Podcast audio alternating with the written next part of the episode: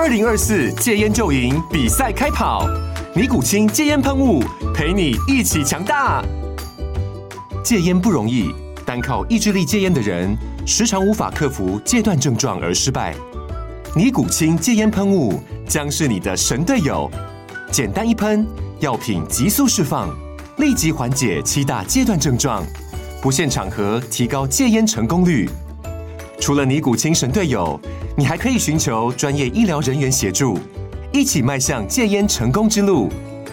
尼古清戒烟喷雾，用科学方法戒烟，请咨询全台各大药局及戒烟门诊。本广告由尼古清戒烟喷雾、卫部药书字第零二七八三五号提供。嘉安嘉护股份有限公司，台北市中山区民生东路三段二号十楼，北市卫药广字第一一三零三零一九零号。尼古清戒烟喷雾，相伴每个新开始。据说、传说、听说、谣传、耳闻，天哪！我的世界怎么都是这种讯息啊？您收到过假讯息吗？资讯爆炸的年代，各种真真假假的讯息，我们怎么样才能够聪明不受骗？欢迎收听新闻真假掰，假讯息拜拜。我是黄兆辉，这里是由台湾事实查核教育基金会所制作的 Podcast 节目。Hello，大家好，欢迎来到新闻真假掰，我是赵辉。今天来到现场要陪伴我们一起跟假讯息说拜拜的好朋友是资策会的执行长卓正宏，卓执行长，执行长好。各位好，大家好。执行长，呃，我们知道这个假讯息的扩散哦，其实是靠着资讯科技的进步哦，所以让大家可以在自媒体很发达的状况下，还有通讯软体、社群平台很发达的状况下，其实有就助长了假讯息的流传。但同时，我们也希望。因为资讯科技的进步，我们也有一些手法来遏制假讯息哦。所以今天特别邀请您来跟我们谈一谈这个关于假讯息的议题。首先，想要先请您跟我们分享一下，您对于假讯息您怎么看？然后您觉得假讯息对这个社社会的影响是什么？那我想，其实假讯息是自古以来都有的。那现在的差异就跟其他的讯息一样。应该说，资讯科技、网络科技，还有我们现在生活方式，让资讯的传播的速度远大于以往。所以，不管是正面的讯息、负面的讯息、真正的讯息、假的讯息，其实它都传的要比以前快很多。是。所以，其实我们在现在讨论的假讯息的问题是自古以来都有，但是呢，不会像现在这么严重。那当然，我们也知道说，我们事实上学习或是做任何其他的正面的讯息。也是一样的快，呃，对我们生活上面来讲，大家就会觉得说，哎，假讯息似乎造成对我们生活上面影响比过去大很多很多。那这些我们通称为假讯息，事实上它也是有很多种种类，那它产生的原因也有很多。呃，假的讯息有可能是有些人是错误的认知，或是他误会了，那他就开始去讲一些事情。但这些事情可能它本身是是错误的，但是也有一些情况呢，是现在比较严重的，就是说它是有意的制造假的信息。是。那有意的操作这种呢，我们就比较会担心它幕后的呃背后的目的啊。是。那我们讲到是说资讯战的一环了。对对对，它就会变成像是资讯战的一环。但这种问题呢，其实有些时候也不用一开始就把它看成是可能是国家对国家或什么样这么严重。事实上，这种问题呢，在传统的我们讲的行销或广播上面就已经可以看到了。事实上，很多所谓的口碑行销，它利用就是这样的技巧，嗯、让很多人去接受某一个讯息。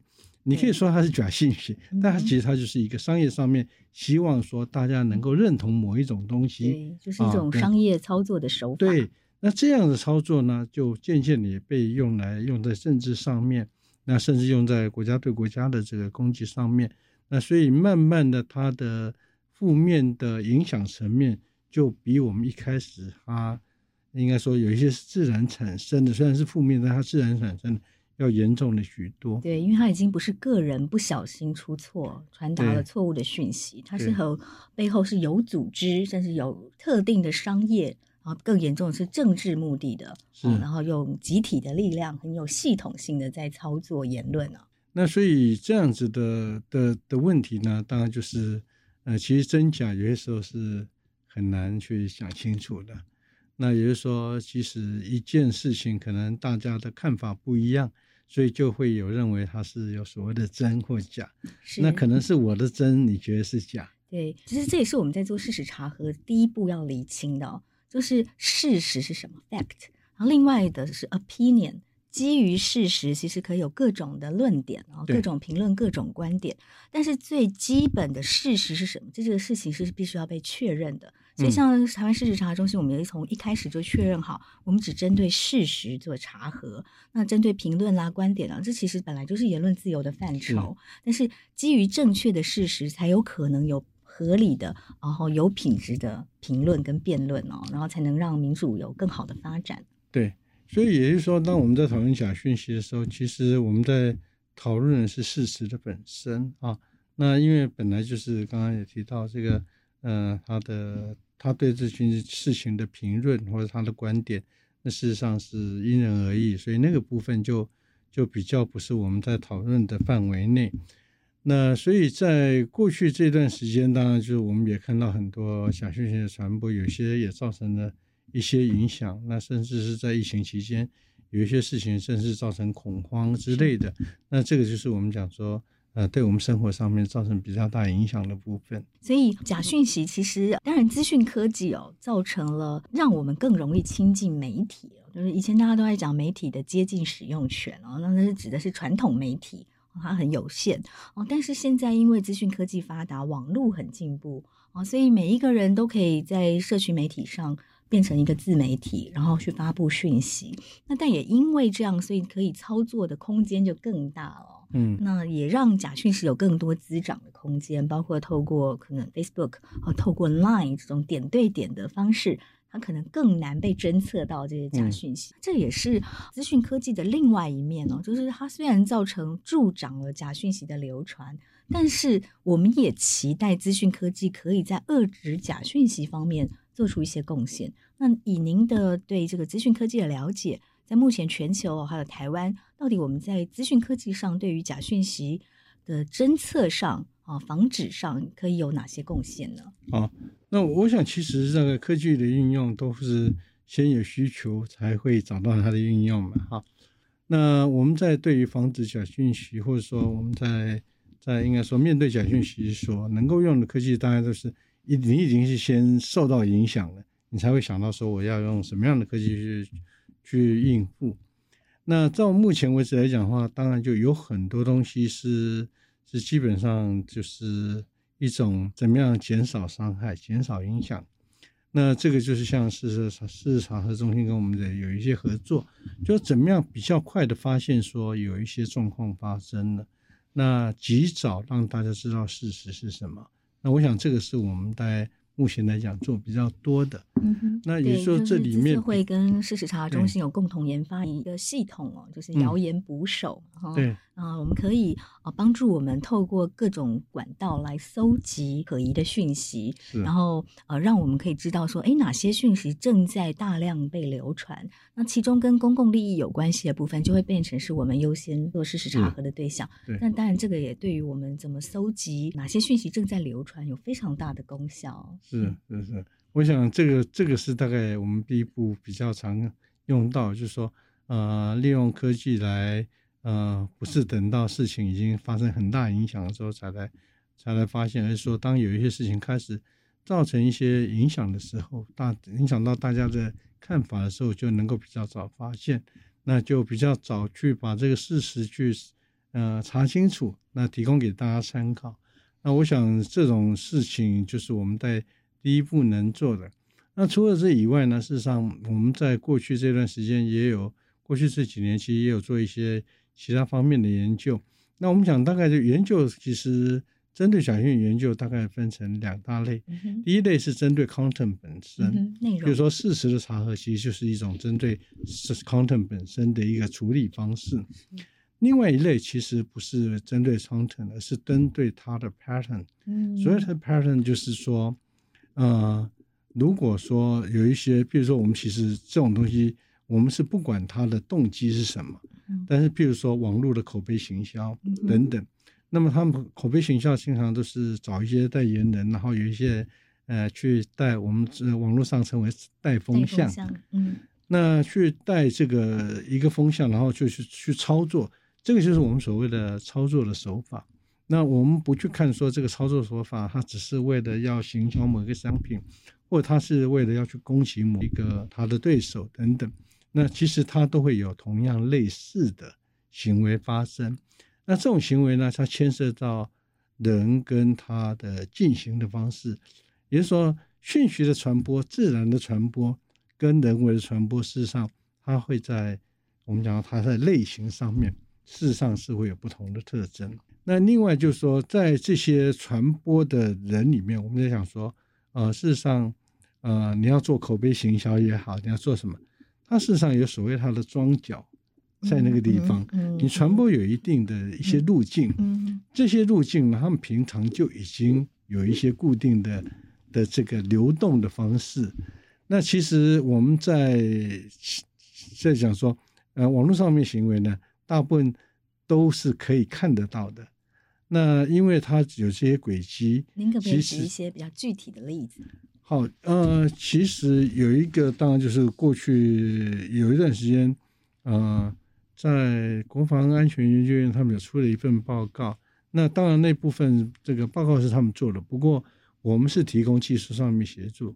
他那个其实他在研究的是说，那以这个我们在 COVID-19 的这一段时间防疫的时间呢，那我们在一些社群媒体上面，我们看到说有些什么样的操作，哪些账号它的运作方式。疑似是是这种我们所谓的网？嗯，我忘记他们是称为什么，嗯、不过就是类、嗯、类似这种这种所谓职业的账号。嗯嗯。那因为所谓职业账号，就是说它不管是为了什么原因，它的运作方式其实是在配合某一种操作在做的啊。那我刚刚在讲说，从我们技术的角度来讲，没有对或错，而是它是属于什么性质的？嗯、是？它的性质，对，能把这个模式抓出来。对对对。嗯那也就是说，抓出来的大概是什么样的模式是比较可疑的？呃，其实大概我们比较常见的就是说，它的在运作上面哈，大概我们呃，事实上很多很多细节啦。我再讲几个大家比较能够很快理解的细节。一个细节就是说，它的运作时间啊，譬如说他是按照上下班时间啊，中午还要休息一下的这种，那你就很清楚说，哎，这样子的账号。它其实是有一些不正常的状况，嗯，对不对？因为你说定时上班、定时下班，然后还要午休，对对对，中间还要午休的休息，嗯，那你像是对周末也有休息，所以像这样子的，我们讲有些人是你可能是家里没有网络，到办公室才有网络，那你当然会跟着上下班。但通常这种人，你上网就不会有中午休息，对不对？那也就是说，有一些特征其实是你可以看得出来，或者是说。你其实，在看到过去有一很多传播的，它的途径是甲先发出来，乙立刻就就去响应，然后马上就转传，嗯嗯啊，那这个东西当然就是有很多时候，比如说他会跟我是朋友，你一贴文，我很快就看到，我也就转传了，这种是正常的。但是呢，有很多东西是不太正常的。什么样？那不正常的就是说，就是它已经太太过奇怪的状况，嗯，比如说某甲发言。在一分钟之内，几百个人去转他的，嗯、那这个就很不正常了。我们这么快就发现了，是是是是是，因为就是这么多人同时都在随时注意他东西一出来，我就要马上转发，嗯、这个可能性太低了。嗯、那事实上，这里像这样的东西，它其实是比刚刚讲的那种职业账号更清楚的，而且有很多是所谓的机器人的做法，嗯，根本就不是真正的人在那个地方，因为真人说实在。我上班也没有那么认真 啊，这么很短的时间内，这么多人都从就万箭齐发。嗯，那我想这些其实我在举这两个例子，其实大家都很容易可以理解的。那事实上还有很多，也就是说，它在这里面就是一个就是我们刚刚讲的形态，另外一个就是人际的关系。嗯，那人际的关系，我们知道在过去其实是有很多这种，他因为他如果是做不管是做形象或者做攻击的。那他会有一些他经常在做的这些事情。那你呃，当你开始发觉，从我们刚刚的 pattern 里面，你去发觉说，哎，有哪些哪些人常常做这些事情，你慢慢会发现他的那个网络在哪里？嗯，哦，谁是几个账号？对对，谁是头，然后谁是他后面的？啊，谁是上线，谁是下线？这样子的。做直销，上线下线的关系很。那你会看到说，而且他每一个不同工作的，他的操作形态会不太一样。嗯，有些对，那譬如说有些他是主要发文的，负责写文章的。对对对，那他可能就是就是发文的。那有些就是专门转的，嗯，哦，那这边呢，我们除了这个以外，这就是我们讲说一种就是它流它运作的形式，一种就是它的这个 network 之外，那还有另外一部分就是我们通常大概一个文章呢，你看到你会转。但是呢，如果同一个时间很多人写同样的文章，嗯啊，嗯，你就会发觉说，哎，这个就有点怪了是啊。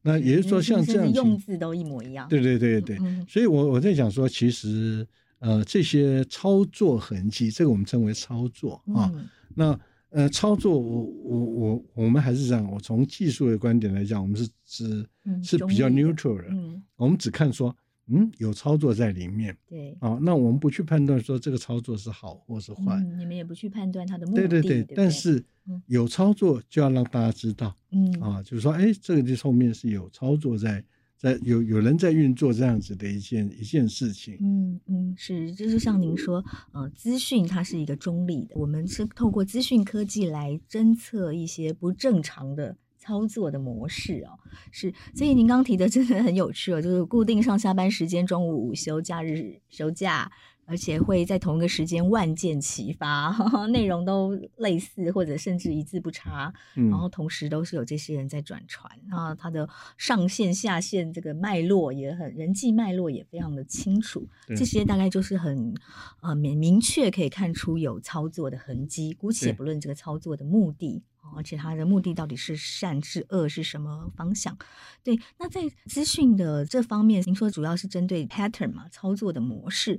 但另外还有一一方面呢，我们有没有运用资讯科技在做一些侦测？哦，像您刚提到的内容，内容要判断真假可能没有那么容易啊。是，但是有一些东西我们是不是可以侦测出来？比如说现在大家最担心的是 deepfake 深假哦，这深度造假，它可以把一个人没有讲过的话。哦，塞进某一个人的嘴巴里，那这最早当然是被好莱坞大量的运用在他们的电影里面。可是像这次俄乌战争，我们也发现已经有人假造泽伦斯基，呃，这个乌克兰总统说他呼吁乌克兰的军队要投降，这样子的真假影片出现了，当然很快就被破解了。但我们也这个 AI 的技术因为太厉害了，它不断的自我演进哦，所以我们以前还可以说，如果你看到那个 AI，它眼睛可能比较不会长。那可能就是用深度伪造的。那可是 AI 自我学习之后，我们现在看到的 AI 影片越来越像真的了。那、嗯、现在当然也被大量用在色情影片上嘛。哦，那这个在资讯科技上，我们也在努力说，我们是不是有什么方法来侦测说，呃，什么样的状况是 AI 造假？那我想，其实这些东西，呃，大概有做法就有解法嘛。哈、嗯嗯。那总是我们会慢慢跟上的。但是所有这些的。的应用上面来讲的话，我讲到目前为止并没有说做出很好的一个结果。那也就是说，你要判断真假呢，呃，事实上是没有那么容易的啊。那所以在内容上，对，在内容的真假的判断上面，嗯、应该是说，呃，其实连第一步都不太容易抓到。也就是说，网络上在传的东西有哪一些是值得怀疑的，嗯、这个恐怕一开始就很难。所以刚刚提到的那些传播的方式，如果他是故意要造假的，事实上他一定会想要是有一些目的在后面。嗯，也就是你故意的造假，通常后面是有目的的。嗯，然后就会有操作，对，他就会有操作。模式上来抓。所以你从这个地方可以可以去找到。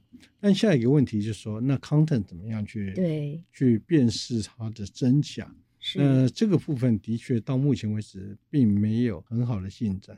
当然也还是会往前去，呃，试着去去解决这些问题。对，所以在资讯科技在对于这个假讯息的遏制上面，目前比较大的挑战，呃，您认为是哪些层面？啊，真假本来就是一个很难的啊，没错。那一段影片有没有经过经过后置是看得出来的，嗯哼，哦，也就是说有技术是可以可以 detect 出来，所以这个但并不表示那是真或假。有没有经过后置？目前我们已经有。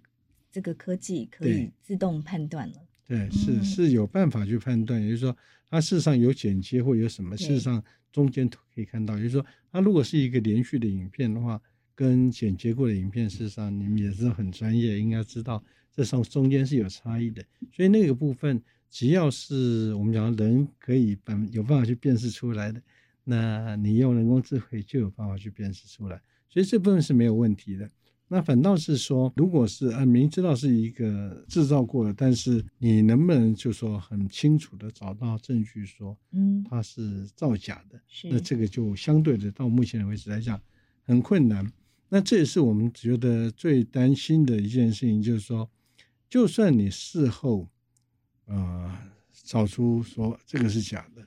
但是它是不是来得及去遏制？去遏制这样的事情？虽然我们可以有足够的资讯科技能力，在事后透过这个讯息传递的模式来抓出一些异常的操作，可是他在第一时间的造假的内容已经大量散发出去了。对，所以这是您比较忧心的。所以我们也是更期待说，资讯科技有没有可能提早哦，就侦测到它在内容上啊，比如说我们说的 deepfake 哦，它。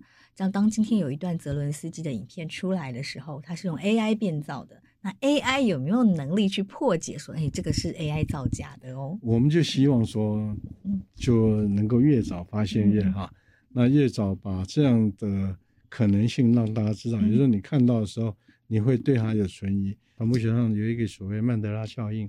那事实上很多事情就明明事后知道那是假，但因为已经看太多次，嗯、你慢慢就会觉得那个是真的。对，那个就是你的你的认知已经已经形成了。嗯、那我们在过去的这个很多东西，就是呃，我们在在讲说，那如果事事实可以知道，那是不是呃这件假讯息就可以解决？事实上它不会解决，因为很多时候认知已经造成，当认知已经造成的时候。嗯你在做什么，可能已经太慢了啊、哦。那所以其实应该说，针对这样东西，我们其实应该要，呃，我我觉得哈，这个东西也是大家都还在学习。我们今天碰到的是一个以前比较相对没有那么复杂，因为以前就算一个谣言。那也不至于真实到让你是会相信那个场景，嗯、因为现在有影片，对有录，有以前说有图有真相，对对对对，所以文字可以诬赖人，但是有照片为证，有影片为证。那现在 P 图太容易了，然后接下来连 AI 造假都很容易的时候，那到底要怎么办？这是一个真假莫辨的年代。对，那那也没错了哈。那这当然就是我我觉得，我我们本来我们所属的的社会。我们所处在的社会跟过去的社会不一样，所以你本来就必须要在这样的社会，你就必须要具有比较现代化的一个求生的方式啊，嗯、你的技在生存技能，那是基本的技能，你要能够辨识一些东西。那我觉得有很多东西是包括大众的这个我们讲呃识读能力啊，这个没有识读的素养就必须要建立，因为这些东西别人帮不了你忙。那我们在讲说，有很多事情，呃，我们是怎么样去看待这样子的一件事情？比如说，我们以假讯息这件事情来讲的话，那当然很多人会认为说，如果是这这是一个谣言，是在攻击我的，那我会觉得我是受害者啊、哦。但其实大部分的假讯息，它受害者是接收者本身，嗯，也就是说错误的医疗资讯，嗯啊。那会让你造成恐慌的一些讯息，是。那事实上，接受者本身就是受害者，没错。那如果我们从这样一个角度去看他的话，那你会觉得说，事实上对大家来讲，你才会真的有那个动机说，哎呀，我要去建立我的识读素养，要不然我以后可能会是受害那个人，而不是说我今天听到了谣言，人家说赵会怎么样，人家说周松怎么样。啊，就是听听当八卦就就就结束了。事实上并不是那样子，也就是说，你如果没有这种呃危机意识，对啊，也没有这种能力的话，嗯、就是我刚刚讲，它会变成我们未来生存能力之一。也就是说，你有太多太多的讯息会一直进来，那哪些就像你现在在 COVID-19 这样子的疫情里面，到底我确诊了，我该做什么？嗯，或是我我现在如果我要去哪里，我应该做什么？那如果你没有辨识讯息的能力的话，你真的是不知道我怎么样怎么样出门呢？啊、你连一些基本的这个生存能力都可能会受到影响。所以我觉得对大众来讲，我觉得就是这样子的的的，的，对，要要让他们知道，你你不去学着辨识真假。最后遭殃的是你自己。嗯，没错没错。所以，我们其实这个节目，也就是希望能够帮助大众提升媒体素养的能力，要减低假讯息对我们的危害。嗯嗯。刚刚哦，卓执行长跟我们分享到，目前我们的资讯科技哦，呃，对于抓出一些不正常的讯息操作的模式。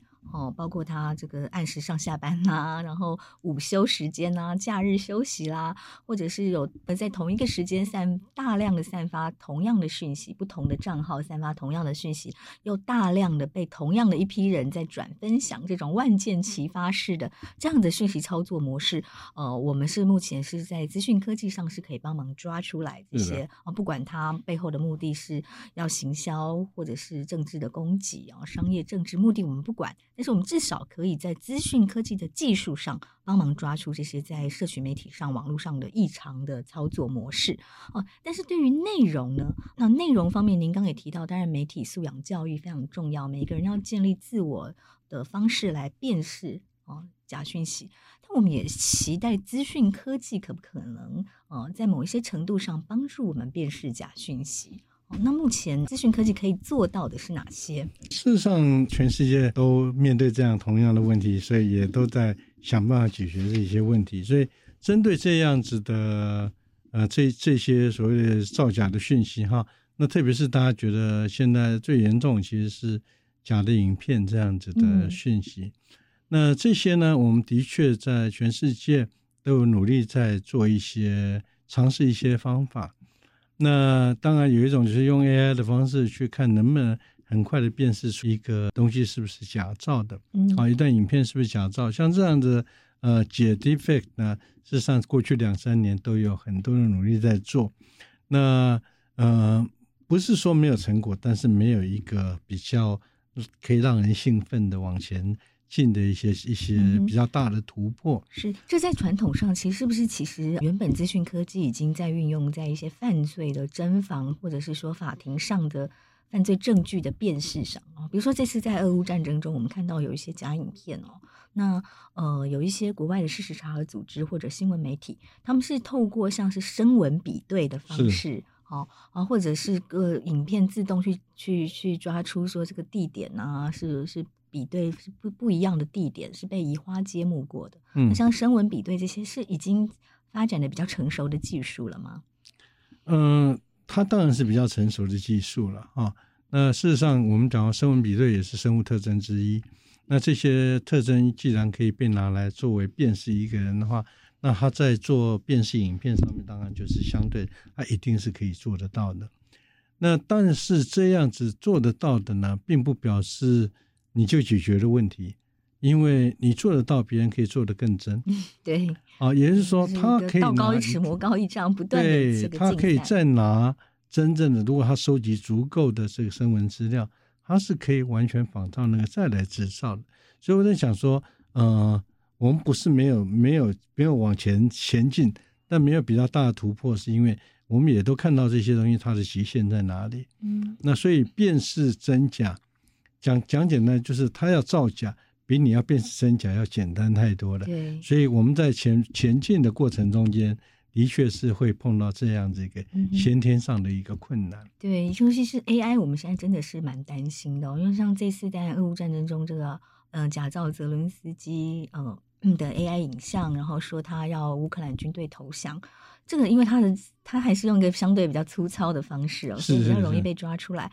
可是未来接下来，如果全世界在面临选战的时候，像台湾也是啊，它有可能就出现造假，会不会其实是在第一时间其实就会造成社会的动荡？哎。那像这样的状况，我们的 AI 有没有可能，比如说我们现在就开始努力的搜集我们所有的政治人物、我们的重要的官员或者重要的社会意见领袖的各种大量的影片，然后让 AI 学习它的这个真实的状况是什么，然后在必要的时候就比较容易破解，有办法这样吗？呃，理论上是可以做到一定的程度，也就是说，当然，但我们所有这些比对或者是判断。嗯、都不是说百分之百，但它如果能够做到一个很高的一个可靠度的话，那就会有用啊。那所以刚刚提到这种，你收集足够的资讯去训练，那以 AI 的这种呃运作方式，理论上是可行的。当然，它也会碰到一些比较大的问题，也就是说，通常我们在所有的我们讲深度学习这一类的技术，那 AI 有很多不同的技术，那现在比较多运用是做深度学习啊。那也就是基本上的一个概念，就是说我会给你一些真的，给你一些假的，告诉你哪些是真的，哪些是假的。嗯。然后经过这样一大堆的资料训练之后，它慢慢就会归纳出来，那它就会判断出来说什么是真的，什么是假的。嗯。那这这个前提就是说。你要足够真的资料跟足够的假的资料，哦，所以光有足够真的资料还不够，还要得告诉他什么样状况是假的。对，哦，那也就是说，因为你如果不知道的话，也就是说，呃，如果一个很像的声音，那它到底要不要归类于是是对的，还是是真的，还是假的？但我们知道它是很像，它不是真正本人的声音。那如果他之前没有接触过，他可能觉得是声音。很像啊，应该是，那就有可能会判断错误。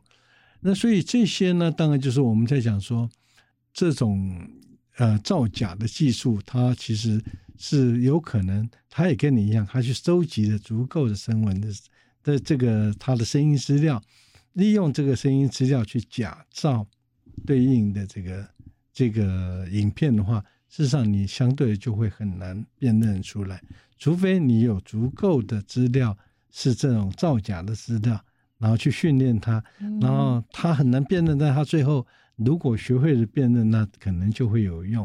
不过以现在来讲，比较大的问题是假的资料不够多，嗯、呃，不够多。如果真的假的资料，你可能就拿别人的声音，那可能它是很容易辨识的。然后我刚刚讲的那种状况。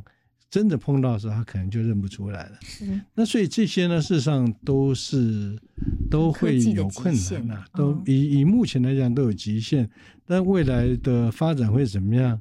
啊、呃，也不知道，大家还在继续努力中。那在全球的这个资讯科技界，对于假新闻的或假讯息的，不管是侦测或者是抓出它的模式来，台湾。在哪些方面的技术其实是呃足以傲视国际的呢？我想我们在在其实大家问题都一样严重，那我们也的确在在过去的一段时间内有努力。那我觉得我们至少在在某些领域上面，我觉得刚刚提到我们在这个模式上面的辨识上面来讲，算是其实还不错。嗯、当然这个这个没有所谓的比赛，所以我们也不知道我们第几名了啊。嗯嗯嗯、但这些部分我们算是走的蛮前面的。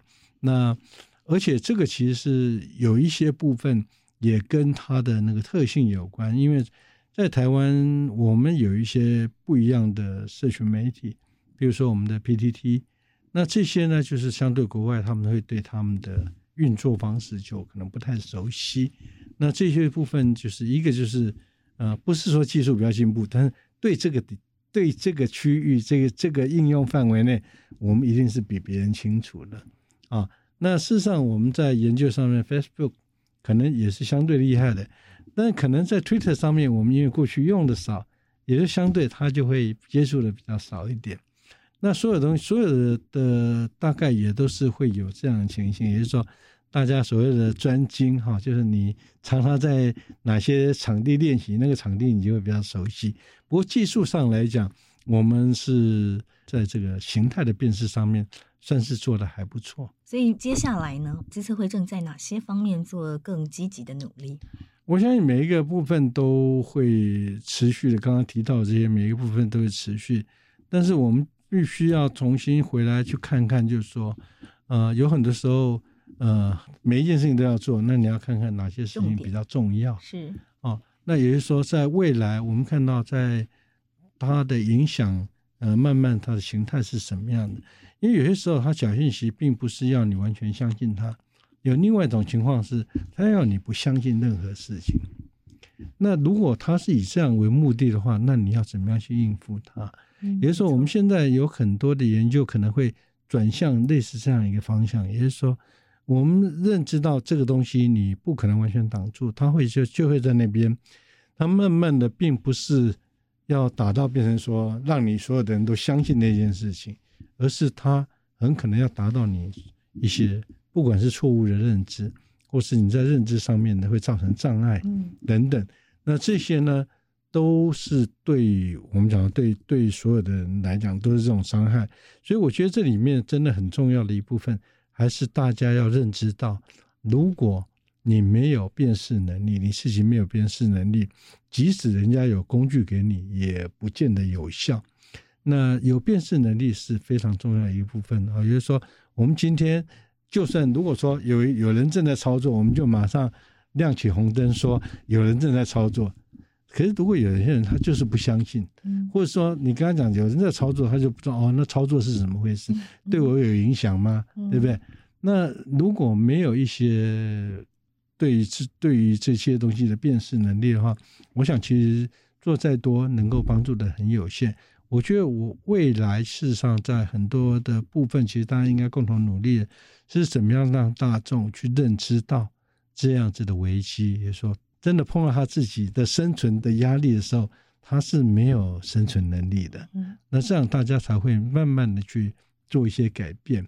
哦，我们不不是讲说你你不管你的政治立场或是你的你的这个商业立场怎么样，但是你都必须要具有这样的能力。嗯哼，是，所以我们已经透过资讯科技的方式告诉我们，其实我们已经可以证实，哦，有很多的操作在里面，哦，它是有异常的操作在里头，所以我们接收到的资讯很多是，不管它的目的是商业行销或政治攻击，但我们都身处在一个这个资讯战哦，不管是做商业战或政治战当中，我们要先有这个警觉哦，就是我们接收到的讯息可能都是来自于操作的结果。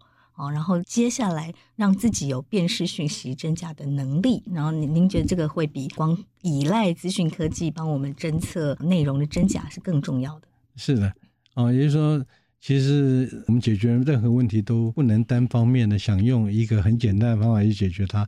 只要一个是一一个问题是很复杂的问题的话，事实上解决办法一定要很多方面的，大家一起努力才有可能达到一定的效果。嗯哼，是。那最后，卓老师有要帮我们补充什么？我想，其实，在我们在面对这个新的科技时代，那在整个从无论你说从资讯的角度来讲，从各个方各个角度来讲的话，那我们现在其实要。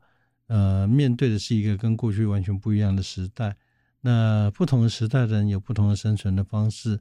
那在这个时代，你必须要学习啊、不只是假讯息，是所有资讯息、所有资讯，你应用的方式、你面对的方式、你选择的方式，那你才能够在这个新的时代里面，能够很从容的去去应付所有的事情。那所以建立一些基本的。我们讲的资讯素养，这是有必要的、嗯、啊。那不只是针对假讯息，然后实际上，您觉得这个基本的资讯素养应该要包含哪些？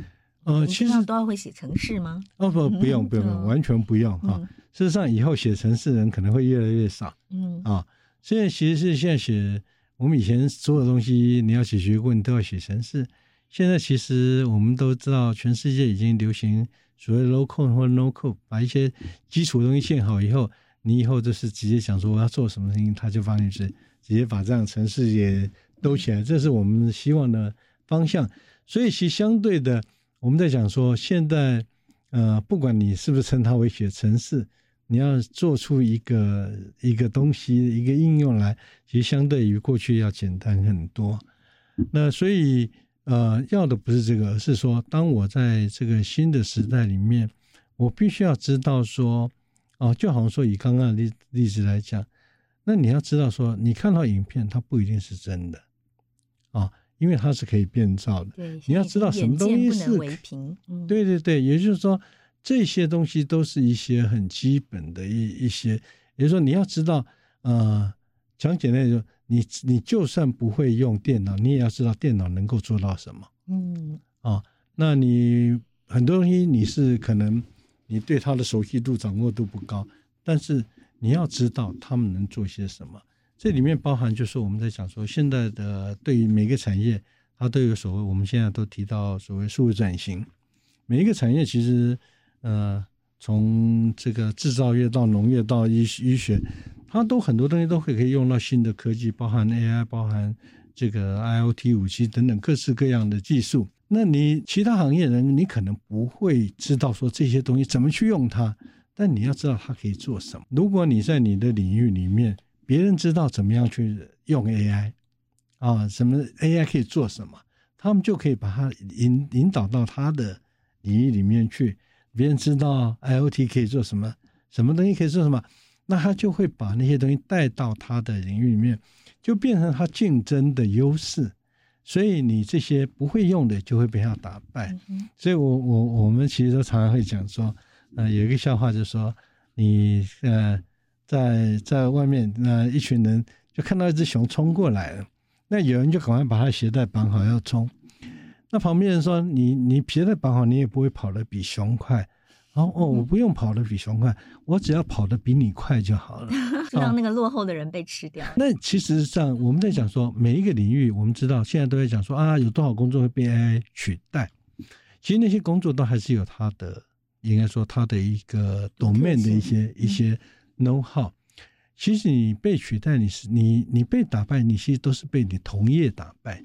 你被那些知道如何运用数位科技的同业所打败，所以我刚刚讲说，建立资讯的基本素养是很重要的，因为不只是面对假讯息，很重要是在你每一个领域里面，你都有可能利用它去增强你的竞争力。